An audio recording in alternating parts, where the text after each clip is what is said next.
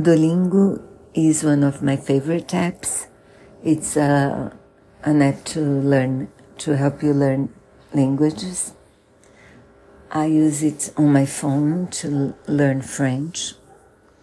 And I use it on my iPad to improve my English. I have to use two devices in order to learn two languages because I have my French practice in English. so they, so that's why, because if you use it in your native language, you can use it to learn many languages in the same device.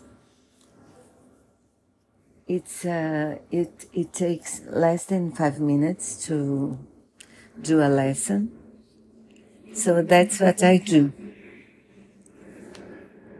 Less than five minutes. If you you can use it for free with ads and uh, limited lives. There are a few exercises you are unable to, to use if you are not a paid member. But you do improve a lot, I think.